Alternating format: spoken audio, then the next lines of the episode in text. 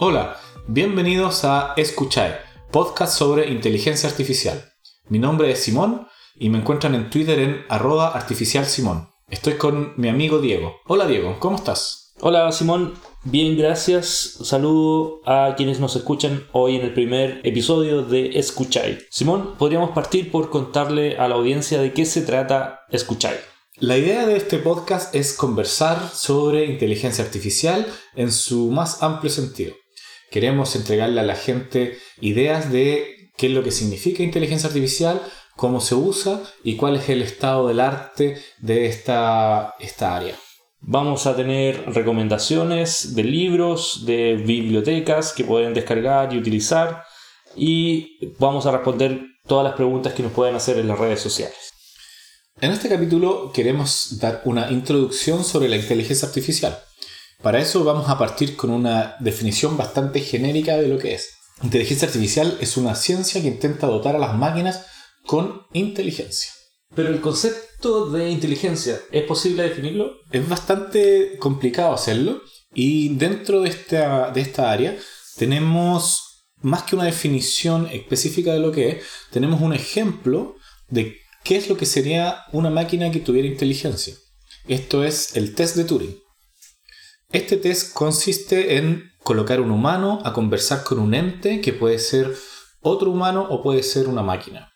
La idea es que el humano no tiene visión de con quién está interactuando, sino que toda la interacción se hace a través de una interfaz, por ejemplo, una un terminal de un computador.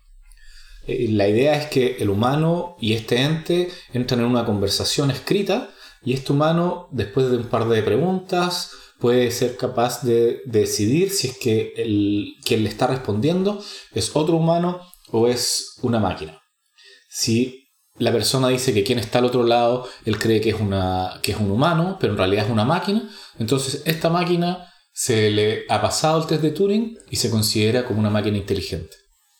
Un poco de historia. En 1956 se organiza en Dartmouth College un seminario sobre inteligencia artificial. Esta fue la primera vez que escuchamos el término inteligencia artificial como tal. Y la premisa era, en ese tiempo, juntarse para ver si podían ellos describir detalladamente eh, qué es eh, acciones inteligentes o características de inteligencia, tal, de tal forma que podrían diseñar una máquina que pudiese simular estas descripciones súper detalladas. A este seminario asistieron eh, próceres de eh, inteligencia artificial que conocemos hoy en día, como Claude Shannon, el padre de la, teoría de la información, eh, John McCarthy, que trabajó por años en el MIT, Marvin Minsky, reconocido investigador de inteligencia artificial. Desde esa fecha que se realizó este congreso, 1956, hay dos enfoques que dominan la inteligencia artificial el enfoque simbólico, donde los objetos tienen una representación explícita, básicamente entendible por un ser humano, donde las máquinas utilizan esta representación de los objetos y del conocimiento para lograr los resultados de, por ejemplo, funciones matemáticas o, o lógica.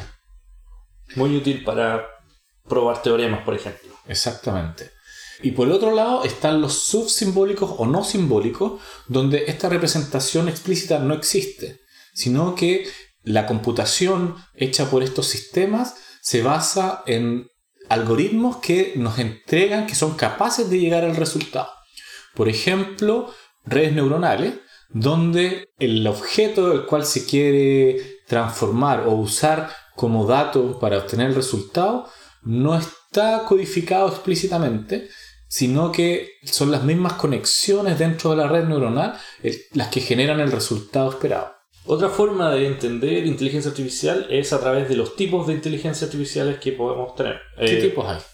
Básicamente tres grandes grupos. Eh, inteligencia artificial débil o aplicada, en la cual una inteligencia artificial se encarga de resolver un problema específico con un alcance específico y no tiene mayor conciencia de lo que está haciendo. Solamente su rendimiento o su, su, enfoque es resolver el problema. No tiene capacidad de generalizar hacia otros problemas los cuales no ha sido entrenado o diseñado para resolver. Exactamente.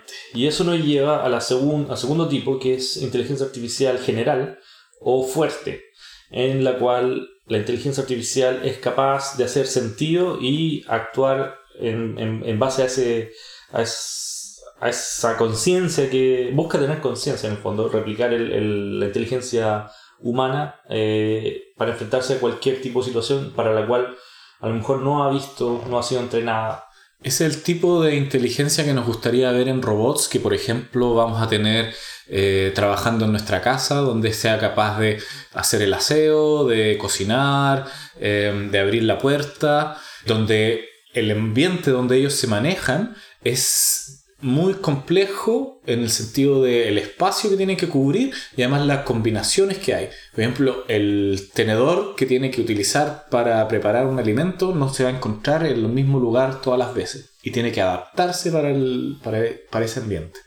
Y el tercer tipo de inteligencia artificial es super inteligencia artificial, en donde la máquina ya es capaz de mejorarse a sí misma y ya no necesita de depender del humano el punto en la historia donde pase la inteligencia artificial general a ser superinteligencia artificial se va a denominar la singularidad, que es cuando se da paso a esta nueva generación de inteligencia artificial donde nos superan como humanidad. Simón, ¿podríamos mencionar algunas áreas de estudio de eh, inteligencia artificial? Algunas de las áreas de estudio de inteligencia artificial incluyen robótica, por ejemplo, eh, y automatización, donde queremos tener máquinas que nos ayuden a resolver problemas basados en mover objetos dentro de nuestro ambiente. Eh, otro área es la visión artificial, donde la idea es que eh, estas máquinas sean capaces de entender qué es lo que está pasando en, un, em, en, un, dato de entrada que es una imagen que viene basado en, eh, en lo que nosotros consideramos como visión, ¿no? Aprendizaje automático o machine learning, donde las máquinas son capaces de extraer características de, de, los datos que se le entregan a ellos y eh, son capaces de generalizar categorizaciones o predicciones sobre datos donde solamente se le han entregado información que está etiquetada. Ah, también el procesamiento del lenguaje natural, donde la idea es poder comunicarse con estas máquinas con nuestro propio lenguaje. Y Diego, eh, ¿me podrías contar de algunas de las eh, aplicaciones que hay hoy en día sobre inteligencia artificial? Por supuesto, una, una aplicación pero bastante conocida por, por, los autores son los vehículos autónomos, que básicamente eh, sin un conductor son capaces de ir desde un punto A a un punto B y reconocer los obstáculos y, respetar las leyes del tránsito en el, trayecto. Esta semana vimos eh, un video de Tesla donde muestran los avances que tienen y donde eh, ellos dicen que ya hay millones de horas conducidas de forma autónoma, lo cual es bastante impresionante, pero todo esto eh, genera un debate sobre cuándo vamos a aceptar como sociedad que haya un conductor que sea una inteligencia artificial. Por ejemplo, qué va a pasar en casos donde hayan eh, accidentes o casos donde la, la inteligencia artificial deba eh, tomar una decisión donde no haya una, una, solución clara. Por ejemplo, si tiene eh, que elegir entre tener un accidente donde la gente que va dentro del auto es la que va a salir perjudicada en vez de eh, su única otra opción es herir a gente que está en la, en la vereda o en la calle. Claro, es, es una pregunta eh, bastante interesante. Algunos investigadores plantean introducir randomness en ese criterio de, decisión para que algunas veces eh, privilegie la gente dentro y otras veces a la gente que está fuera del, del auto. Sí, yo creo que en capítulos posteriores vamos a tener un, uno dedicado a este tema porque la moral sobre la inteligencia artificial y lo que significa de ponerla al contacto, a la interacción con el público, es un tema bastante complejo e interesante de, analizar.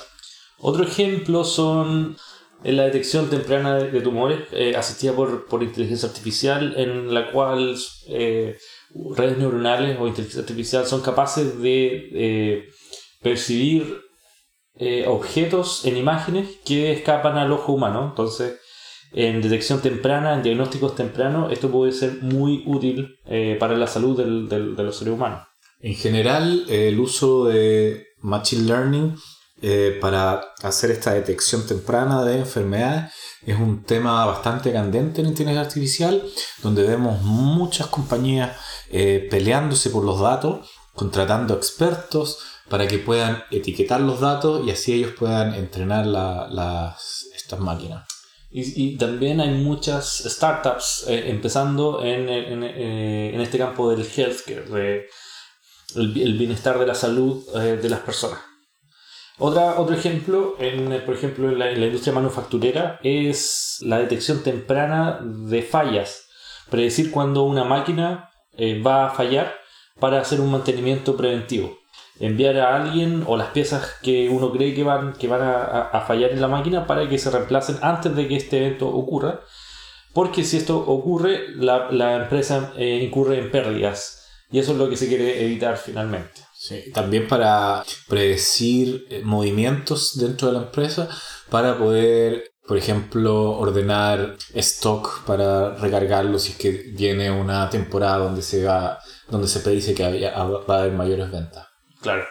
Otro ejemplo es la detección de fraudes bancarios, eh, analizando transacciones de los, de los clientes y aprendiendo de qué es un comportamiento normal y ser capaz de detectar cuando este comportamiento normal eh, se rompe, cuando hay, un comportamiento anormal dentro de las transacciones analizadas. Otro, y el último ejemplo que les quiero dar es eh, eh, basado en procesamiento de lenguaje natural, donde se puede tomar escrito por algún autor famoso y generar nuevos, nuevo contenido basado en la historia de estas eh, de, esta, de, estos, de estos escritos. Hace unas semanas OpenAI presentó una inteligencia que era capaz de terminar una idea, dada una idea, era capaz de terminar una historia completa que era bastante coherente. Y si ustedes quieren ver un ejemplo con tecnología aplicable muy fácilmente y con autores en español, los invito a revisar el Twitter de arroba Neruda Artificial, solamente una A entre medio de Neruda y Artificial, donde creamos una red neuronal que, se fue, que fue entrenada con eh, poesía de Neruda y ahora la hacemos que genere nuevos versos que en el, vienen en el estilo de, Neruda. Y a veces hay resultado bastante interesante. Revísenlo. Otro, un último ejemplo que, podemos dar es eh, los sistemas de recomendación, donde se ocupa distintas técnicas de Machine Learning para recomendar contenido. Puede ser canciones en el caso de Spotify o, productos en el caso de Amazon o series eh, o películas en el caso de Netflix. Em, en el fondo ocupan eh, técnicas similares y son sistemas eh, de recomendación. Eh, bueno, esperamos que este, esta introducción bastante breve pueda servir para ahondar más sobre este apasionante mundo de la inteligencia artificial. En los próximos capítulos vamos a estar seleccionando temas los cuales vamos a expandir en nuestros comentarios.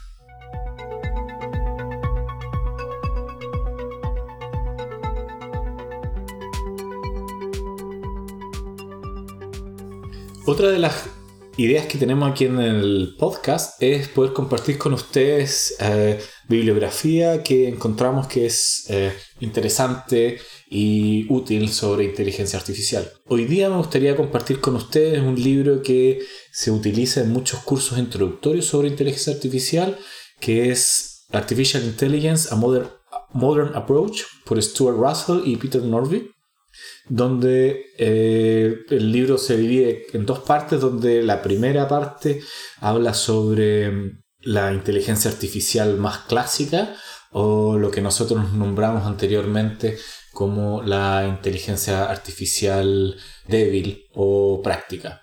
Y la segunda parte del libro que ya tiene lo que es en realidad más moderno, donde empezamos a ver más eh, inteligencia artificial del tipo eh, subsimbólico.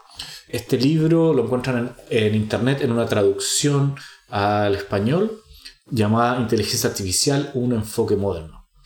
Diego les tiene un dato sobre eh, bibliotecas de software que se pueden eh, utilizar para empezar con unos pequeños pasos en la inteligencia artificial. Exactamente. La, mi recomendación esta semana es para que revisen y descarguen y ejerciten con el lenguaje Julia de Julia Computing.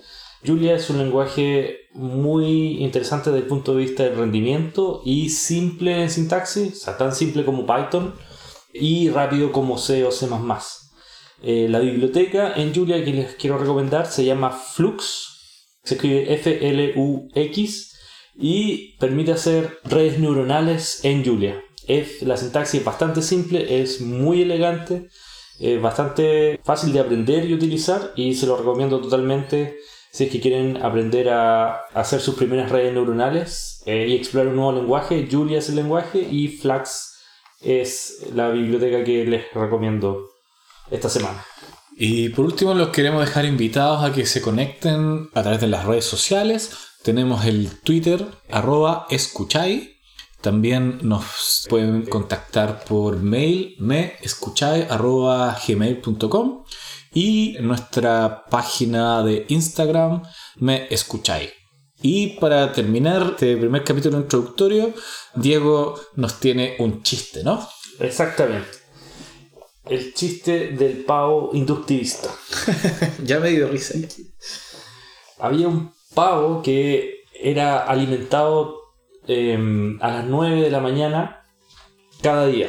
Y el primer día pavo, como era inductivista, no saltó a las conclusiones y, esperó a tener más evidencia para hacerse una, visión del mundo. Pero empezó a, recolectar más información, más, más datos y cada día era alimentado a las 9 de la mañana. Finalmente, eh, eso fue constante todos los días, finalmente llegó a la conclusión de que el pavo sería, él sería alimentado todos los días a las 9 de la mañana, hasta la mañana de Navidad donde le cortaron la cabeza.